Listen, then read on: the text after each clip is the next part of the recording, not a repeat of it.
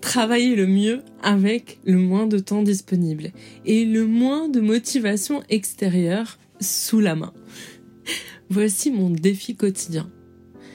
Je suis entrepreneur débutante et produire avec euh, un temps limité et euh, on va dire euh, ce que j'essaye de me rappeler au quotidien.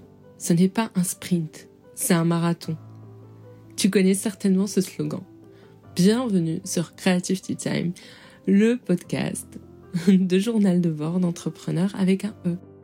Pourquoi je te parle de ça aujourd'hui? Parce qu'on a cette image, ce cliché qu'entreprendre, c'est bosser 14 heures par jour, voire plus, sans prendre ni week-end ni vacances. Et c'est pour cela que certains investisseurs se targuent de préférer des profits de jeunes entrepreneurs sans attache, ceux qui ne comptent ni les heures, ni les cernes, et encore moins la récupération physique. Oui, mais voilà. Ici, je te raconte mon histoire, sans bullshit. et encore moins avec des clichés. Si tu m'as écouté lors des épisodes précédents, tu sais que, avant de commencer, j'ai beaucoup, beaucoup douté sur ma capacité à performer. Je me demandais si j'étais capable à délivrer, livrer avec ce souffle de marathonien, je parlais tout à l'heure, moi qui ne fais même pas un 500 mètres. Car contrairement aux apparences, je suis plutôt une paresseuse. Du genre à traîner pendant les vacances d'été, juste à lire des livres. Mais vraiment paresseuse comme pas possible. Enfin, paresseuse physiquement ou en termes de performance. Bref, on se comprend. Et voilà que cette paresseuse en herbe, ou professionnelle plutôt, prétend devenir entrepreneur. Est-ce que c'est vraiment possible? Est-ce que c'est possible de presser ce citron chaque jour pour en sortir le plus de jus? Je vais te livrer ici tous mes secrets, mais surtout avec ses aspérités. Il se trouve que mon système de production est plutôt atypique. J'ai fini par le comprendre, moi, l'hypersensible, euh, lunatique, comme je disais, un peu créative, un peu artistique, mais qui a un peu de mal à se sentir euh, discipliné. Donc ce système de production, j'ai dû le changer en passant à le statut d'entrepreneur car jusqu'alors, j'ai passé des années à être dans des structures euh, d'entreprise classiques où j'étais salarié, à reposer sur euh, les autres membres de l'équipe qui euh, qui étaient des experts hein, pour lesquels j'allais directement leur poser des questions, euh, pour compter sur les formations de ma propre, de mon employeur, compter sur mon N plus 1 pour m'aider quand j'avais une surcharge de travail, même pour me plaindre jusqu'à la cafétéria, trouver des moyens de délivrer le moins possible ou de désengager parce qu'au final, franchement, c'était pas si, bien que ça. C'est certainement le genre de, journée que tu dois connaître aussi. C'est classique et normal. Et toutes ces habitudes, j'ai dû les désapprendre car au final, quand on devient entrepreneur, on n'a plus cette motivation extérieure qui est euh, le management ou même euh, l'aspect financier. Et j'ai aussi compris que pour mon système de production, donc, je devais non seulement avoir une motivation intrinsèque forte et euh, toujours, on va dire, la plus stable possible et dans un niveau assez supérieur, je devais aussi affûter ma capacité de concentration et mon sens stratégique, donc les priorités. Et jusqu'alors, je n'avais encore jamais fini un projet personnel. Oui, jusqu'alors, je, prétendais vouloir écrire des livres que je n'avais jamais terminé au bout du deuxième chapitre. J'ai donc tout réinventé. Oui, tout. En particulier depuis que je suis devenue maman. Et c'est assez drôle parce que un bébé prend du temps. Il prend du temps personnel, mais et même plus que ça il prend aussi de la concentration. Car elle peut affecter en raison d'hormones, de fatigue, de préoccupations, de charge mentale, et c'est normal, on a un petit être qui dépend de nous. Et alors que je crachais tous les jours ma frustration de manquer de temps, coucou à toutes les mères qui m'écoutent et qui se reconnaîtront, je manque de temps de voir mes copines, de faire du sport, de, de travailler, je manque le temps euh, de finir une tâche dans son cycle de concentration sans être interrompu, j'ai compris que cette sensation perpétuelle de manquer de temps était ce qu'on a appelé une famine de temps, euh, time starvation que les experts en santé mentale indiquent même être l'un des mots de siècle car au final on veut toujours plus de temps plus de temps pour faire des choses. Et pourtant, on n'a jamais eu autant de temps disponible car on s'est supprimé du temps de transport, du temps de cuisine, de temps de ménage. On s'est quand même libéré pas mal de temps sur des choses qui étaient euh, de l'ordre de la logistique grâce à la révolution industrielle. Et j'étais dans cette phase-là toujours à dire que je manquais de temps. Et si je frôlais à plusieurs reprises du surmenage, euh, dans mon travail, durant mon congé mat, et même il y a pas si longtemps, je frôlais le surmenage de travailler week-end, soir et sans interruption en fait. Mon, mon cerveau tournait tout le temps. J'ai compris qu'il fallait que j'entame un shift. Un shift euh, complet sur comment je voyais le temps et ma productivité. Mais avant de te dire comment j'ai réalisé ce changement, voici le témoignage de Solène qui pointe du doigt un élément qui m'a mise longtemps en difficulté, celui de se comparer aux autres et de se comparer à ce que nous disent les livres soi-disant de productivité qui ne font jamais entrer en jeu deux paramètres assez importants. L'incertitude de la vraie vie et le profil de chacun, voire euh, le cycle. Bref, écoutons Solène et je vous retrouve juste après.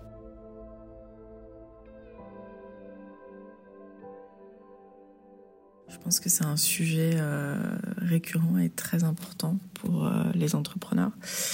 Moi, j'avais euh, l'habitude quand j'étais euh, en entreprise euh, bah, d'être extrêmement productive.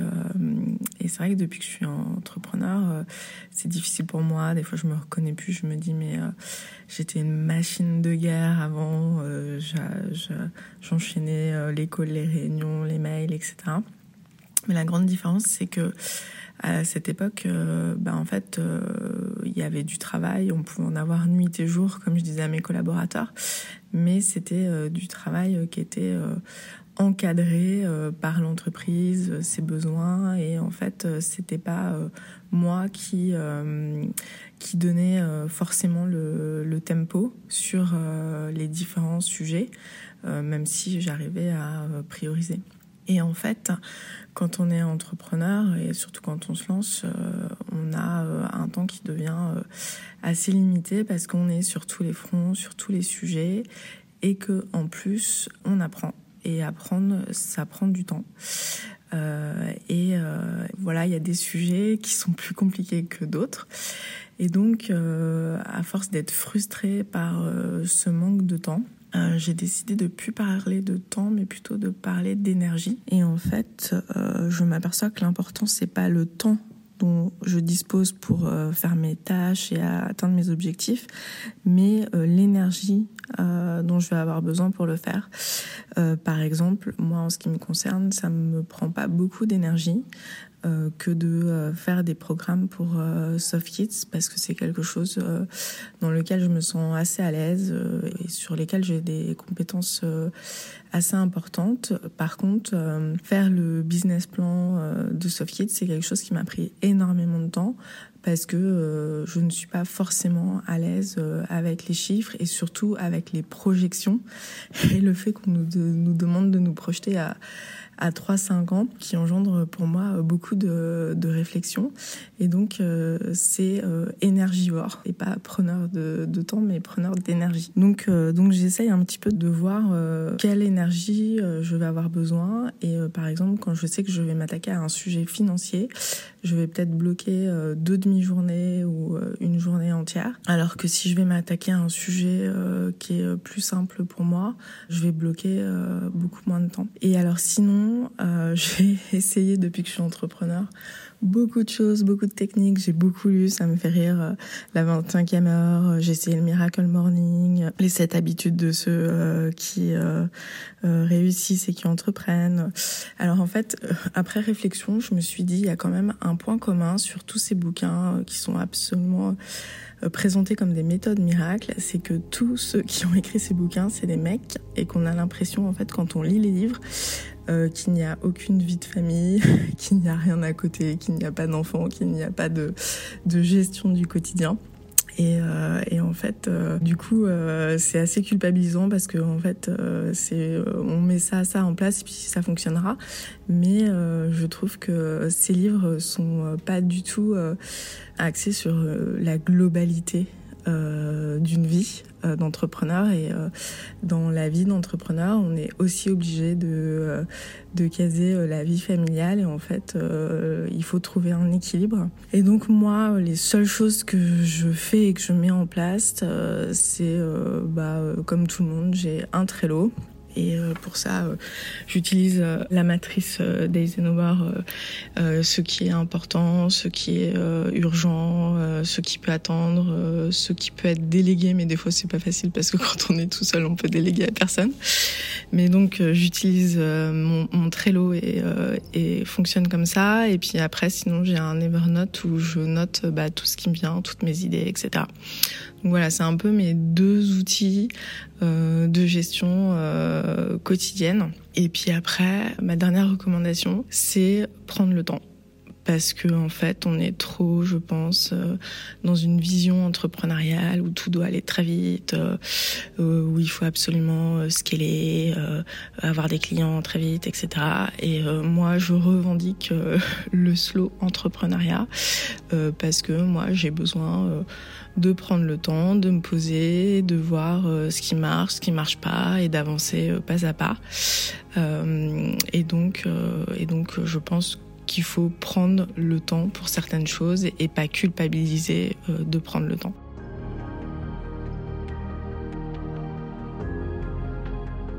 Pour shifter sur mon rapport avec le temps, je devais shifter sur mon rapport avec mes activités de production. Toutes les activités ne se valaient pas.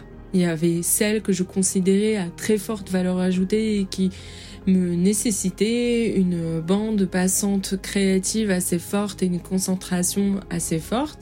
Celle que je considérais être de l'ordre de la maintenance, donc de la mise à jour, que je pouvais faire avec une concentration assez basse, euh, mais en même temps qui nécessitait, on va dire, mes, mes connaissances, donc que je pouvais faire euh, assez rapidement car je maîtrisais. Toutes les activités que je considérais ne pas aimer, mais qui n'étaient pas forcément à forte valeur ajoutée intellectuelle, euh, qui étaient plutôt de l'ordre administratif. Et au final, ces activités, euh, en fait, euh, sont importantes à comprendre car elles allaient à chaque fois me nécessiter un temps, une énergie et une bande passante créative tout à fait, on va dire, ben, particulière. Pour les activités que je n'aimais pas, j'allais les repousser jusqu'à la dernière minute et les faire, mais vraiment quand je n'avais plus le choix. Et finalement, j'ai trouvé le truc. Je devais les faire par surprise, pour mon cerveau. Quand j'y pense, je le note et je le fais direct. Je souffle de satisfaction d'avoir relevé ce sparadrap. Ah, qui me grattait, voire je, me récompensais à ce moment-là avec un carré de chocolat ou bien avec un truc vraiment encore plus si j'étais, euh, on va dire, dans, dans le... Et pour les activités de maintenance, j'essaye toujours de me faire un rappel dessus chaque semaine, comme par exemple écrire sur les réseaux, ma newsletter, faire le point d'équipe, faire le point sur le catalogue de produits. Mon cerveau s'est tellement habitué à faire cet exercice qu'en fait j'ai même pas besoin de les noter en réalité dans mon calendrier.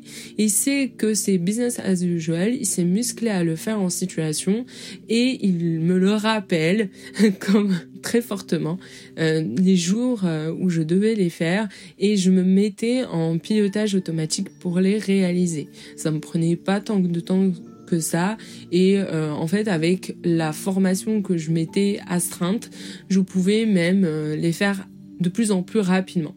Viennent alors les activités à forte valeur ajoutée, pour celles en particulier qui me sortent de ma zone de compétences classiques. Alors, pour celle-là, j'avais besoin de plus de temps.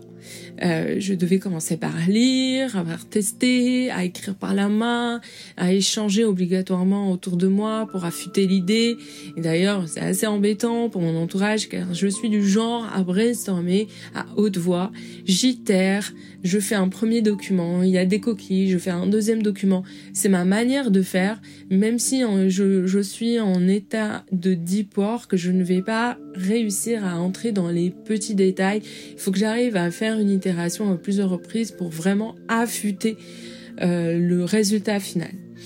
Et au final, euh, ces situations de deep work que, euh, qui étaient nécessaires pour faire cette tâche à haute valeur ajoutée, je savais que je devais la faire dans euh, certaines conditions. Par exemple, dans des conditions avec ma bulle audio, avec des, de la musique particulière, dans une posture euh, physique sur mon bureau avec idéalement de la lumière.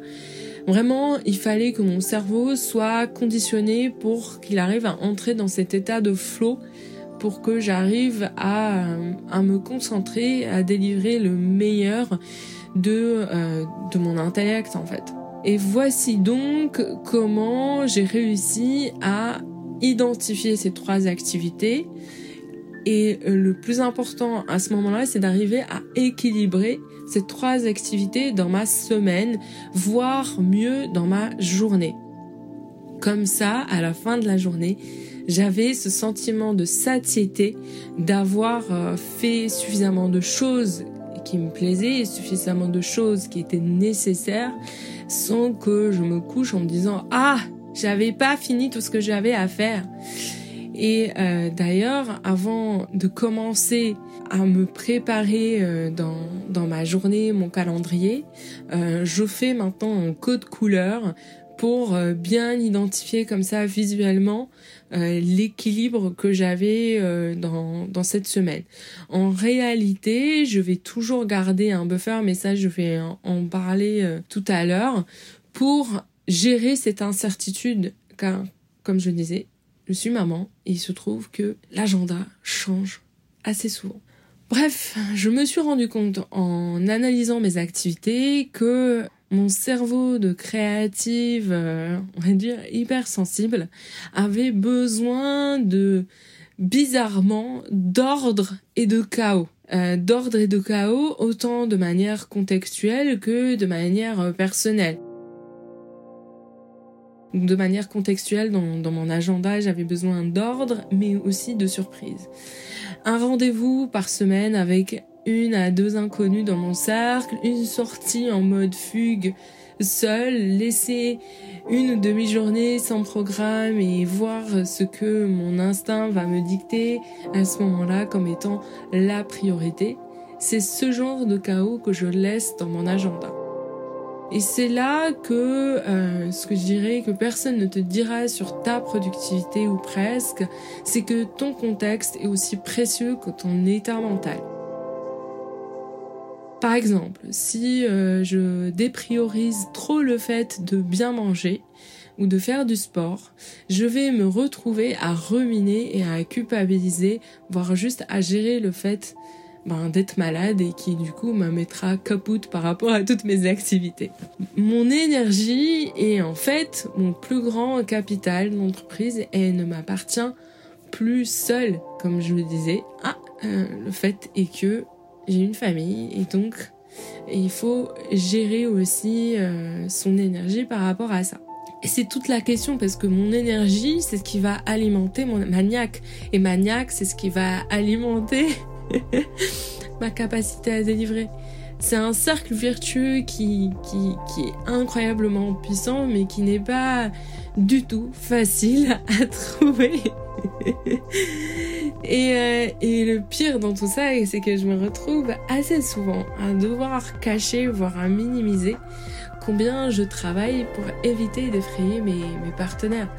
Euh, contrairement à plein de personnes qui fanfaronnent sur LinkedIn ou autres réseaux combien ils travaillent, je suis particulièrement attentif par rapport à, cela parce qu'en fait, euh, euh, cela peut envoyer un biais assez négatif euh, sur le fait que bah, soit que j'ai besoin de beaucoup travailler pour délivrer, soit que le fait que les personnes devront supposément se calquer sur mon rythme alors que je ne cherche pas du tout à, faire cette symétrie euh, de collaboration. Et, c'est hyper important car euh, la question de la coopération et de l'équipe, euh, c'est ce qui permet aussi d'avoir des contributions externes qui ne dépendent pas que de mon énergie. Et ça permettrait de libérer beaucoup de choses en fait. Chose qu'on n'arrive pas à, déclarer, on va dire, dans, ces, dans ces thématiques, dans ces chroniques ou dans ces livres de productivité. C'est qu'il y a une question de leadership une question de coopération. Ensemble, on va plus loin et plus vite, et ce n'est pas du tout un slogan. Il est important dans un épisode sur la productivité et le temps de rappeler que euh, si nos ressources sont limitées individuellement, elles sont bien plus puissantes quand elles sont groupées. Et euh, je suis loin d'être la seule à le dire, et encore euh, de, de mon humble situation voyez, on va dire, les exemples d'Alexandre de Bonaparte ou même d'Harry Potter et de l'Ordre du Phénix.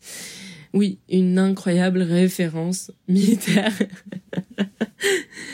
et donc, la productivité est euh, non seulement n'est non seulement pas qu'une affaire personnelle, mais elle est encore moins un sujet, euh, une quantité qui est linéaire et qui est délivrée à, chaque jour de la, de la même manière. C'est ok de prendre des pauses, c'est ok de vouloir euh, recharger ses batteries, d'observer pour prendre du recul et de, par exemple, de prendre du temps pour te lire mon histoire ici. j'essaye de me convaincre. Euh, aide-moi un peu. et voilà comment même ce podcast qu'on pourrait considérer comme étant un coût à mes projets est aussi une ressource à ma productivité. Euh, car les passions nourrissent en fait la motivation. Elles nourrissent aussi la créativité. Elles permettent de mettre des ponts beaucoup plus rapides et courts euh, à la, la, création, à la productivité et euh, à la performance. Rappelle-toi à quel point je suis une paresseuse. ah là là. Et je suis pas la seule à dire ça. Je vous invite, ou plutôt je t'invite, qui m'écoutes, allez découvrir le livre des, secrets des performants du docteur Fanny Nussbaum, neuropsychologue et, euh, et, chercheur, et qui dévoile un modèle sur la performance et qui reprend pas mal de ces points qu'on va dire que j'ai découvert moi sur le tas. Je te mets d'ailleurs les notes dans, euh, dans le podcast pour le retrouver plus facilement.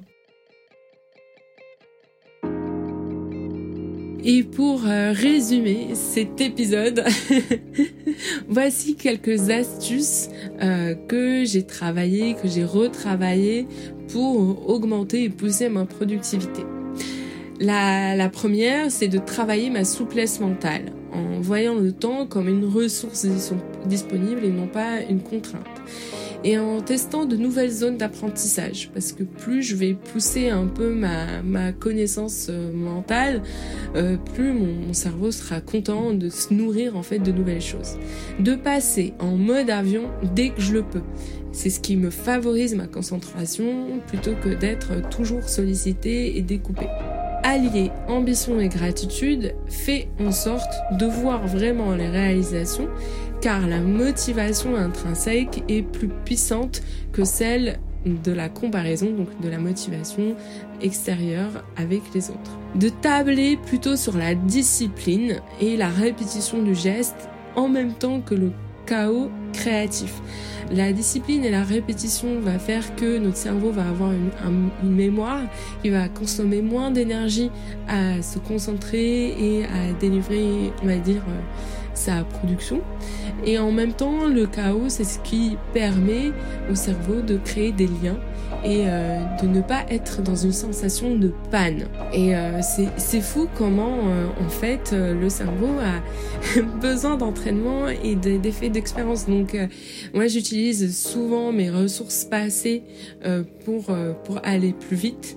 Et c'est vrai que j'ai beaucoup plus de facilité de, à utiliser mes biais, on va dire, cognitif de ce que j'avais appris avant d'entreprendre. Le temps est limité, certes, et chaque jour est une nouvelle opportunité. Et, ça, c'est le côté euh, incroyable de cette histoire, c'est qu'en fait, euh, il est vrai que chaque soir, je me dis, bon, j'ai pas fait toute ma to-do list, mais tu sais quoi, demain est un autre jour, et demain, tu pourras la terminer.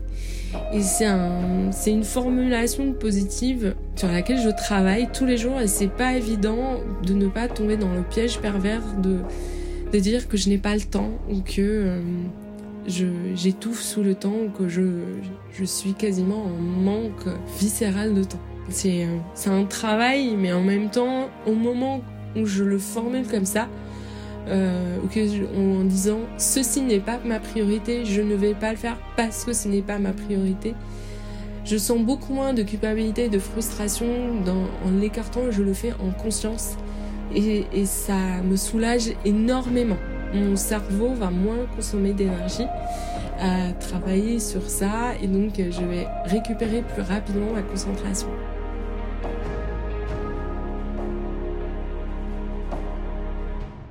Et voilà comment j'ai reshifté mon rapport au temps pour devenir encore plus riche et productive. Voilà, j'espère que cet épisode t'a plu. Je t'invite au prochain pour écouter comment j'ai chassé mes désillusions et déceptions quand j'ai travaillé avec certains prestataires. Est-ce que c'est quand même un sujet? Et en attendant, je sais que je peux travailler seule performer aussi un peu en équipe, performer sans avoir cet effet de carotte pour alimenter ma volonté. Et euh, je sais que je dois encore apprendre à travailler dans une plus large équipe et, euh, de manière plus ouverte et plus euh, coopérative. Mais ça, ça sera l'objet d'un prochain épisode. Je te remercie de m'avoir écouté jusqu'au bout. C'était Boutena du podcast Creativity Time. Si cet épisode t'a plu, n'oublie pas à la fin de me laisser des étoiles, un avis, voire de m'envoyer un message. Car cela fait non seulement m'aider dans ma motivation extérieure, mais en plus dans mes sujets de créativité. Pourquoi pas me souffler? Une idée de podcast. Allez, je te dis à très vite pour une nouvelle aventure entrepreneuriale. À bientôt.